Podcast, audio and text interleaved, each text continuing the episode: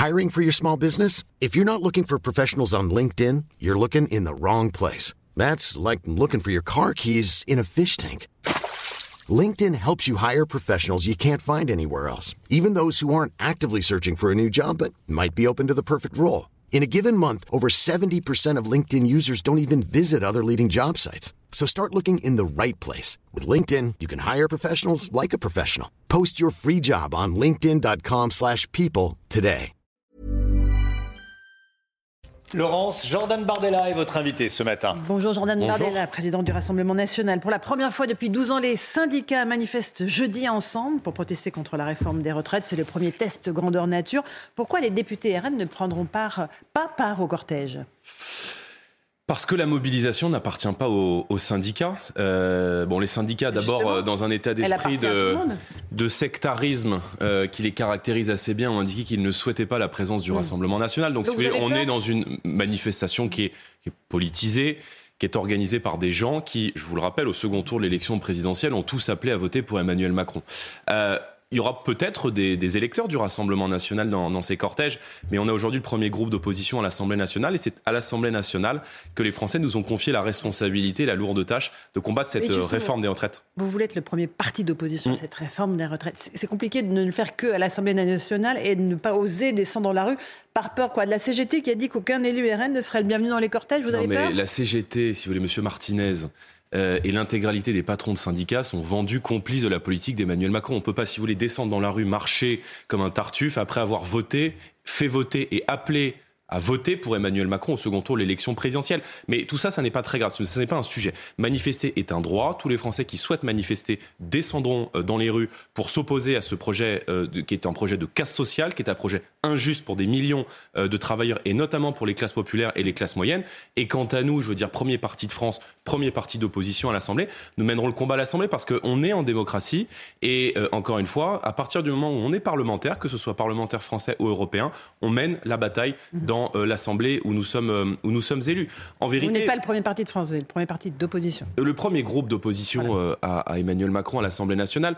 Il y a une colère souterraine aujourd'hui qui gronde dans le pays et ce qu'on peut déplorer, c'est qu'il n'y a plus une seule profession aujourd'hui qui n'a pas un motif légitime pour descendre dans les rues et exprimer une contestation à l'égard de la politique du gouvernement. Et cette colère, elle s'exprime à l'égard du gouvernement et elle va s'exprimer dans les prochaines semaines et dans les prochains mois parce qu'on a un gouvernement aujourd'hui qui choisit de faire peser les efforts toujours sur les mêmes et qui mène une politique qui euh, demande des efforts à ceux qui travaillent le plus dur et ceux qui travaillent le plus. Et c'est la raison pour laquelle nous nous opposons à cette, à cette réforme, comme d'ailleurs, je crois, près de 70-80% des Français y sont opposés. Est-ce que vous prévoyez une grosse mobilisation jeudi et un pays bloqué, une France bloquée avec des stations-service euh, en pénurie d'essence, des écoles fermées? Comment est-ce que vous voyez les choses? Manifester, oui. Bloquer, non. En réalité, les blocages, euh, que ce soit les blocages. C'est ce que dit Aurore Berger, hein, les blocages de. Hein. Vous avez le même discours. De, je, ne fais pas mes, je me positionne pas par rapport à ce que dit Madame Berger. Non, mais, mais, mais, mais, si vous voulez, il n'y a pas de raison que les Français aient la double peine.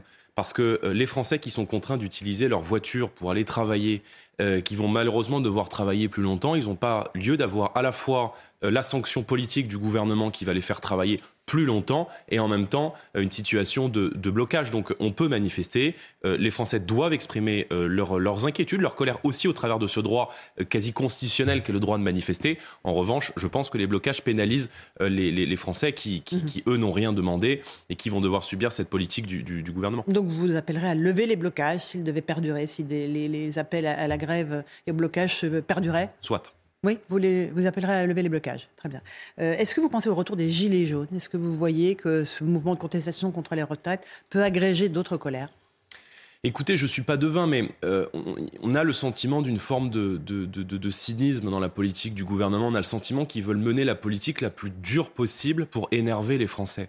Pourquoi cette réforme des retraites au mois de janvier, alors que les Français n'arrivent plus à boucler les factures de gaz, d'électricité, d'énergie, qu'on assiste à des faillites en cascade d'artisans commerçants, euh, de, des boulangers, ce cri de détresse des boulangers, euh, d'entreprises, d'industriels, pas seulement les petits, mais aussi les très gros. On se souvient il y a quelques semaines que la verrerie Duralex avait mis ses, ses entreprises, ses usines et sa production à l'arrêt parce que les prix de l'énergie étaient en train de flamber. Les Français ont des difficultés quotidiennes et on a un gouvernement qui vient mener une politique encore plus dure et encore brutale euh, à l'égard des Français. C'est incompréhensible. Et euh, les Français aujourd'hui qui bossent, les classes populaires, les classes moyennes, ont le sentiment que c'est toujours sur eux qu'on vient appuyer, que c'est toujours à eux qu'on va demander des efforts. Regardez cet aveu très intéressant dans le journal Le Monde, rapporté d'une députée de la majorité, Madame Lebec, qui dit cette réforme est une réforme sacrificielle. C'est un article qui est sorti dans le monde parce qu'ils ont conscience d'une réforme qui est injuste, qui, est disproportionnée. Mais écoutez, comment peut-on aujourd'hui expliquer aux Français qui ont commencé à travailler à 18 ans, qu'ils vont devoir travailler plus longtemps. Dans la réforme actuelle, la réforme Touraine, vous partiez à 61, 61 et demi en moyenne quand vous mhm. commenciez à travailler à 18 ans. Avec la réforme, vous allez travailler plus longtemps jusqu'à 62 ans. En revanche, quand vous avez commencé à travailler à 24 ans, vous partez à 67 ans, vous partirez demain avec cette réforme à 67 ans. Donc, si vous voulez, c'est profondément injuste parce que les personnes qui commencent à travailler à 18, 19, 20 ans, ils font des métiers qui sont difficiles, ils font des métiers pénibles et on est là au devant d'un choix de société. Quand on nous dit que le système des retraites est en faillite, c'est faux, c'est un mensonge. Le gouvernement a besoin de quelques milliards d'euros. Oui, pour les prochaines années. Je vous rappelle que les prévisions du corps dont vous mmh. parlez, mmh. nous d'orientation des retraites. Nous parlait pour 2021 et 2022 d'un déficit allant cette année jusqu'à 10 milliards d'euros du système de retraite. On est à 3 milliards d'excédent. Donc dans un modèle où ceux qui travaillent paient la retraite de ceux qui ne travaillent pas, il faut augmenter le nombre de cotisations qui rentrent dans les caisses de l'État. Et pour ça, il faut arrêter avec les emplois précaires, il faut lutter contre l'ubérisation de la société, réindustrialiser, euh, euh, euh, faire le patriotisme économique et créer des emplois qui rapportent peut-être beaucoup plus de cotisations. Donc on peut avoir des débats d'ajustement là-dessus. Mais les retraites, c'est 14% du PIB, ça sera 14% du PIB en 2070. En vérité, le gouvernement a besoin de quelques milliards d'euros supplémentaires pour financer son budget et pour financer des politiques qui sont absolument catastrophiques. Emmanuel c'est 600 milliards d'euros de dette depuis 5 ans. Et vous dites que pour financer le système de retraite, il suffirait de réindustrialiser euh, la France, c'est ça? Mais ah, alors qu'on sait à quel point les usines ferment, vous l'avez dit, euh, en raison oui, du bah prix merci, de l'énergie. Merci, merci Emmanuel En raison du prix de l'énergie. Merci l'ouverture euh, des frontières, merci l'Union, merci l'Union européenne, merci l'ouverture de nos frontières, merci le refus de faire le patriotisme économique qui va encore amener à ce que Excelia, qui est un de nos fleurons industriels technologiques, passe sous pavillon américain parce que l'État stratège a refusé de s'y opposer et que M. Le Maire s'est complètement soumis aux intérêts euh, étrangers. Je dis qu'il y a aujourd'hui un déficit des retraites de 10 milliards d'euros par an les dépenses de retraite en France, c'est 350 milliards d'euros. 350, 360 milliards d'euros environ. Donc, je veux dire, il y a, il y a, il y a, un, manque, mais minime, dérisoire. Mais c'est pas en faisant travailler plus longtemps des gens dont, je vous rappelle, 42% des Français qui arrivent à la retraite sont aujourd'hui sans emploi. Donc cette réforme, ça revient à payer plus longtemps, à donner des cotisations plus longtemps à des gens qui sont en situation soit sans emploi, soit au chômage. Et le Conseil d'orientation des retraites, mmh. d'ailleurs, qui, contredit d'ailleurs un peu les scénarios du gouvernement, dit lui-même que euh, ce report de l'âge légal à la retraite pourrait avoir des conséquences sur l'augmentation des dépenses sociales françaises. Je vous dis juste une chose. Euh, en 10 ans, la génération de mes parents a pris 4 années de travail supplémentaire. Alors même que depuis 10 ans, l'espérance de vie des Français les plus modestes, et notamment des femmes qui ont des carrières hachées, elle stagne dans notre pays. Donc nous, on pense qu'on doit pouvoir arriver à la retraite sans avoir euh, le corps épuisé pour pouvoir profiter de cette période qui devrait être sacrée dans la vie. Euh, juste sur l'emploi des seniors, euh, on a un des taux d'emploi de seniors les plus faibles d'Europe, effectivement. Qu'est-ce que vous proposez? Bah, d'abord, euh, nous avions proposé pendant la campagne euh, euh, présidentielle de consacrer une branche de la fonction publique qui soit dédiée aux plus de 50 ans. Ça, c'est ce que peut faire l'État. C'est une mesure qui permettrait de créer de l'emploi pour les personnes qui, au-delà de 50 ans, ont du mal à trouver des emplois. Et puis, il faut faire des efforts sur la, sur la formation professionnelle aussi, sur les reconversions mmh. qui sont possibles. on sait que si on augmente de, de, de 10 points le taux d'activité des seniors, la question de ce micro-déficit mais posons, que vous dites aux entreprises? Qu'est-ce que vous permettez, offrir aux entreprises? Posons-nous cette question. Plutôt que de vouloir faire travailler les. Mais, non, mais c'est un débat qu'on doit avoir. Plutôt que de faire travailler plus longtemps, je vous ai donné une mesure. Plutôt que de faire travailler plus longtemps des Français qui ont commencé à travailler très tôt. Donc il est là le sujet. Le sujet, c'est le taux d'activité des seniors. Et là, il faut parler effectivement d'un certain nombre de, de, mesures de reconversion professionnelle, ou évidemment la création d'une branche spécifique dans la fonction publique euh, pour les personnes qui ont plus de, qui ont plus de 50 ans. Mais pour les entreprises privées, est-ce qu'on parle quoi d'un allègement de charges sociales euh, un index comme le propose le gouvernement euh, mais bien pour sûr, dénoncer les entreprises. Mais, mais pourquoi pas? Votre solution Non, mais je veux dire, pourquoi pas? On peut le faire. Mais je dis juste que euh, cette réforme qui consiste à faire peser toute la charge d'une forme d'injustice sur les Français qui travaillent le plus dur, elle est parfaitement injustifiée. Quand on, fait, on demande à un maçon qui a commencé à travailler à 18 ans de travailler plus longtemps. Je vous rappelle qu'Emmanuel Macron, et nous nous y sommes opposés, a supprimé 4 des 10 critères de pénibilité. Aujourd'hui, le fait de transporter des charges lourdes ou d'avoir son corps exposé euh, à des produits chimiques n'est plus considéré comme un critère de pénibilité qui rentre dans le dispositif de carrière longue. Donc on a toutes les raisons de combattre cette réforme, que ce soit sur le plan social, économique ou même sur le plan philosophique. Euh, Marine Le Pen est en ce moment, elle part cet après-midi en déplacement à Dakar, euh, au Sénégal, pour un voyage de trois jours. C'est le bon timing, c'est le moment de partir, il ne se passe rien dans notre pays. Le sort des Français face à la retraite ne l'intéresse pas? Écoutez, c'est un peu la, remarque facile. Marine Le Pen travaille, je dirais, les relations de notre mouvement et notre pays aussi, par mmh. définition, avec d'autres pays et d'autres mouvements politiques partout dans le monde, il y a des sujets très stratégiques à évoquer avec euh, le, Sénégal et avec l'Afrique, notamment euh, le développement de la francophonie, mmh, mmh. Euh, la géopolitique, l'économie, la souveraineté alimentaire et l'agriculture, qui sont notamment des sujets importants. Mais vous savez, ces déplacements... La question, c'est le timing. Eh ben, ces déplacements... mais je vais vous répondre. Non, mais je vais vous répondre.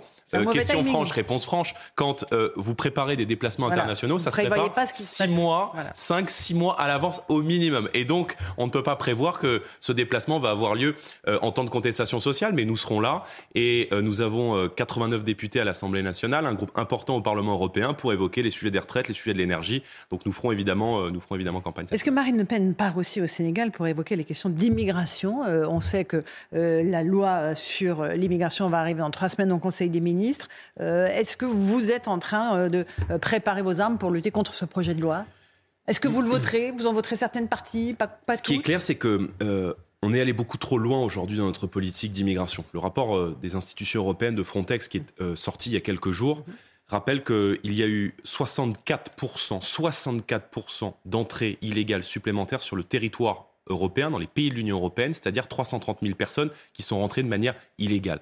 La vérité, c'est qu'un euh, pays qui renonce à maîtriser ses frontières, un pays qui renonce à contrôler sa politique d'immigration, comme le fait le gouvernement, c'est un pays qui organise sa propre mort et son propre chaos. Vous l'avez encore vu il y a quelques jours euh, à la gare du Nord, où euh, un individu libyen qui n'avait rien à faire sur le territoire français. On n'est pas encore tout à fait sûr de la nationalité, les enquêteurs oui, travaillent. Oh bah, soit il est libyen, soit il est algérien. Je pense que fondamentalement, ça ne change pas le problème. Oui, mais ça on ne peut pas l'expulser Ça ne change pas le principe. Oui, on peut jamais. Il y a toujours une excuse. On peut jamais. C'est jamais la faute du gouvernement. Je veux dire, il n'y a, que la France qui réagit comme ça. Dans n'importe quel autre pays du monde, euh, quelqu'un qui est sur le sol français, qui a une obligation de quitter le territoire français, aurait été mis dehors. Il y, a deux, fois plus d'exécutions. Bon, bah, voilà, là, c'est encore pire. Deux fois plus d'exécutions de QTF en Allemagne que euh, en France. En vérité, ça veut dire quoi? Ça veut dire que tout le monde rentre en France, mais que personne ne sort. À partir du moment où vous êtes présent sur le sol français, que vous avez une OQTF, qui plus est lorsque vous êtes une menace pour la sécurité nationale, dehors. Il y a des exemples qui marchent partout en Europe. Regardez le Danemark, qui est un gouvernement pourtant socialiste,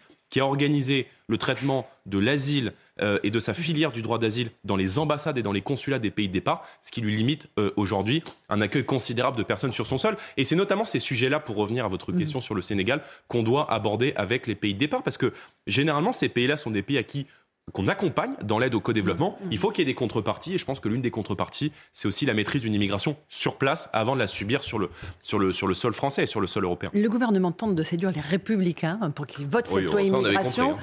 comme sur le texte des retraites, euh, il pourrait y avoir euh, l'idée d'un quota et de plafond dans la partie euh, régularisation des travailleurs sans papier. Est-ce que ça, c'est une mesure qui va dans le bon sens pour vous? C'est surtout une, clarification qui est, très intéressante parce qu'on s'aperçoit aujourd'hui que euh, LR, qui était la béquille du gouvernement et le bac à sable euh, d'Emmanuel Macron depuis plusieurs mois, est enfin entré, euh, notamment sur l'accord qui a été passé sur la réforme des retraites, et on le verra probablement sur ce texte migratoire, dans la majorité présidentielle d'Emmanuel Macron. Donc merci Éric Ciotti de cette clarification. Moi je pense qu'il y a beaucoup d'électeurs, de militants et même des élus LR qui ne veulent pas devenir, si vous voulez, euh, l'UDI d'Emmanuel Macron et ne, veulent pas devenir sa béquille. Et donc moi à ces gens-là, je leur dis, venez au Rassemblement national, venez euh, travailler avec nous. Le directeur de la communication du, groupe des LR à l'Assemblée nationale a annoncé qu'il nous, nous, rejoint. Il va désormais mhm, travailler mhm. avec nous à compter d'aujourd'hui. Donc les choses sont en train de bouger aujourd'hui et cette clarification, elle est la bienvenue parce que cette position, elle était intenable pour LR. Maintenant, si vous voulez, les leçons, les, si on en vient à débattre de la 4 ou 5e loi migratoire euh, euh, sous la gouvernance d'Emmanuel Macron depuis 2017. C'est bien parce que les textes qui ont été votés jusqu'à maintenant euh, étaient inefficaces. Ils étaient inefficaces parce que c'est des textes de police administrative qui ne remettent pas en cause la politique d'immigration en France. Or, moi, je pense qu'une majorité de Français veut, comme le Rassemblement national, que la France reste la France et que notre pays maîtrise ses frontières. Vous ne voterez pas les mesures qui, dans ce projet de loi, vont dans votre sens, c'est-à-dire capacité d'expulsion renforcée, durcissement des conditions de maîtrise de la langue de français, réduction du nombre de recours devant le Conseil d'État. Ce qui va dans si ça va dans le bon sens, nous le voterons. Encore une fois, j'ai aucune difficulté là-dessus, mais si vous voulez, avec eux, c'est un peu comme le contrat d'assurance. Il faut regarder les conditions d'utilisation pour s'apercevoir que ce qui est présenté comme les lois de durcissement sont en fait des lois qui aggravent l'immigration et notamment la régularisation des travailleurs euh, clandestins. Donc c'est un peu tout le contraire de tout, mais c'est peut-être au fond cela la définition du macronisme. Est-ce que vous, où est-ce que vous serez jeudi pendant les grandes mobilisations? Au euh, chaud dans un bureau ou dans la rue? bah, Jeudi, je serai au Parlement européen parce que nous avons un, un, débat important cette semaine au Parlement européen et j'aurai l'occasion de réclamer à Strasbourg notamment euh, la fin euh, de, des règles de fixation commune au niveau européen du marché européen de l'énergie qui est la, la, conséquence, la cause directe, pardonnez-moi, euh, de l'explosion des tarifs de l'énergie en France. C'est demandé par beaucoup d'artisans commerçants et j'aurai l'occasion d'être leur porte-voix dans l'hémicycle du Parlement européen cette semaine. Merci Jordan Bardella d'être venu ce matin dans la matinale de CNews à vous. Romain Desarbes pour la suite.